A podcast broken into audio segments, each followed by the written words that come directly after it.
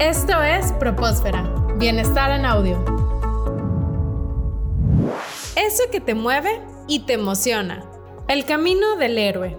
Solo aquí, en Propósfera.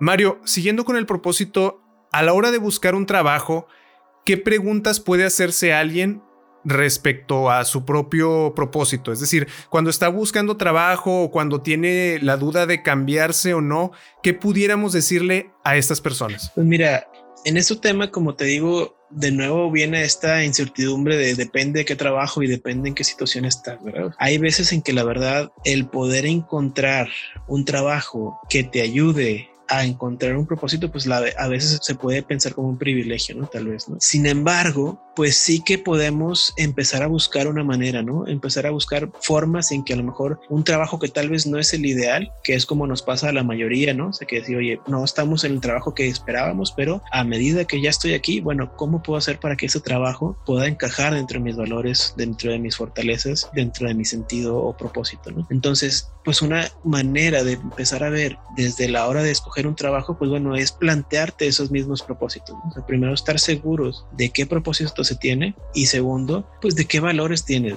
qué motivaciones tienes en este momento. En la vida, pues tenemos, pasamos por muchas etapas y pasamos por muchos tipos de motivación, ¿no? depende de en qué parte de su carrera está el profesionista. Claro. te puedo hablar, por ejemplo, que en algún momento el profesionista lo que quiere es aprender entonces a lo mejor lo que busca son trabajos en donde haya alguien de, donde pueda aprender, ¿no? Alguien que le pueda enseñar o, o, alguna técnica, estrategia o algún proceso que quiera aprender a hacer, ¿no? Claro, tener experiencia. Tener experiencia, ¿no? Entonces a lo mejor no está buscando el sueldo, no está buscando el renombre de la empresa, está buscando aprender algo. Entonces eso es algo muy importante que tengas en mente, ¿no? Hay otras personas que a lo mejor ya están formadas, ya pasaron por estudios, ya pasaron por darle a la telache, ¿no? Este, hacer telache de muchos años para ya hacer ser expertos, ¿no? Entonces lo que quieren estas personas tal vez es que se les reconozca ese trabajo, esa expertise, o ya quieren poder aplicar todo ese conocimiento que tienen para generar cambios específicos o establecer cierto tipo de, de acciones dentro de la organización. Entonces, pues estas personas a lo mejor les conviene buscar un tipo de proyecto, un tipo de trabajo en donde puedan realizar esto, ¿no? o, buscar una manera en donde puedan aportar su expertise. ¿no? Entonces,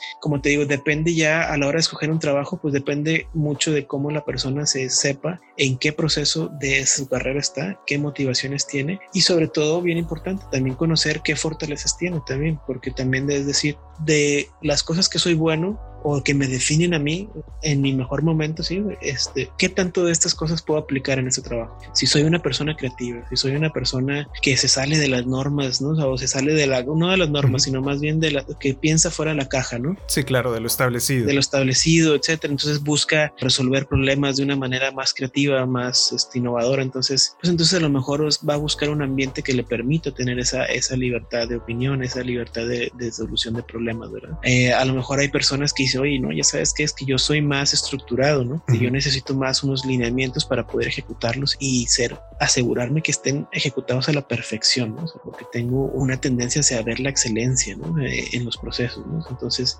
ah, pues entonces a lo mejor lo que te gusta o lo que necesitas es entrar a un tipo de proyecto que tenga esos eh, procesos claros, estructurados, metas estructuradas, etcétera. Muchas veces nos vamos a veces por los nombres de, los puestos. ¿no? voy a ser vicedirector de no sé qué o coordinador de tal proceso, ¿no? Este, y a veces pues el puesto no significa nada, o sea, el nombre del puesto no significa nada en la, cada empresa tiene sus nomenclaturas y cambios, ¿no? Este, claro. Y muy pocas veces cuando estamos en una entrevista de trabajo nos enfocamos mucho a las acciones del día a día, ¿no? O por ejemplo, si te, si te resumo un trabajo en su perspectiva general, suena padre, ¿no? Suena bastante, ¿no? Si te dice, oye, mira, tú te vas a encargar de asegurar la distribución del proceso tal o de tal producto en tales sucursales, ¿no? Lo que te está diciendo es que a lo mejor vas a estar llevando productos o estás, vas a estar haciendo inventarios, ¿no? Este, y vas a estar haciendo inventarios todos los días, ¿no? Entonces, muchas veces cuando estamos buscando este trabajo, no preguntamos o no nos enfocamos a estas tareas del día a día. Entonces, cuando conocemos bien las tareas del día a día y cuando logramos encontrar una manera en que estas tareas del día a día puedan relacionarse con mis motivaciones, con mis fortalezas, con mis pasiones, ese es el trabajo que queremos entrar. Ese es el trabajo que queremos que, que, nos pueda llevar a, tener un trabajo significativo. Súper bien. Mario, ya para terminar, ¿hay algún comentario que te gustaría agregar para las personas que nos escuchan? Sí, bueno, pues como te decía, el tema del propósito es un tema que no tiene prisa, ¿no? O sea, no, no, no se requiere una prisa este, de encontrar un propósito ahora mismo de la gente que tiene un propósito claro, definido, pues hemos sabido que, que, tiene resultados muy buenos le va muy bien en la vida en cuanto al tema de felicidad, en cuanto al tema de incluso temas monetarios, ¿no? Por ejemplo, de más mejor salario, etcétera. Pero también cuando no se lleva con cuidado puede generar ansiedad o estrés, ¿sí? Puede ser contraproducente. Yo lo que siempre les digo es llevar el tema de encontrar un trabajo significativo requiere de paciencia y requiere de introspección. Entonces requiere de hacer el trabajo de introspección. Empezar por conocer nuestras fortalezas, conocer nuestras motivaciones, ¿sí? En dónde estamos en nuestra carrera, en qué parte de nuestra carrera estamos y qué, qué queremos de nuestra carrera. Luego, fundamentar bien los valores que tenemos para entonces ahora sí animarse a, establecer un propósito, ¿no? A escribir una definición de un propósito y ahora sí ver cómo se puede alinear ese propósito con tus actividades diarias, Entonces, es eso, ¿no? Nada más ser pacientes y hacer el trabajo de introspección. Claro, sí, es muy importante todo ese proceso previo, ¿verdad? No puedo, vaya, ¿cómo voy a conseguir lo que quiero si no sé siquiera qué es lo que quiero? ¿Y cómo voy a saber qué es lo que quiero si no me conozco a mí mismo? Es, es muy, muy importante todo este trabajo. Muchísimas gracias, Mario. Te agradecemos mucho tu tiempo. Gracias por estar aquí y esperamos tenerte próximamente en otro episodio. Encantadísimo. Cuando, cuando gustes, aquí estamos encantados de poder platicar más al respecto. Esto fue Propósfera Bienestar en audio.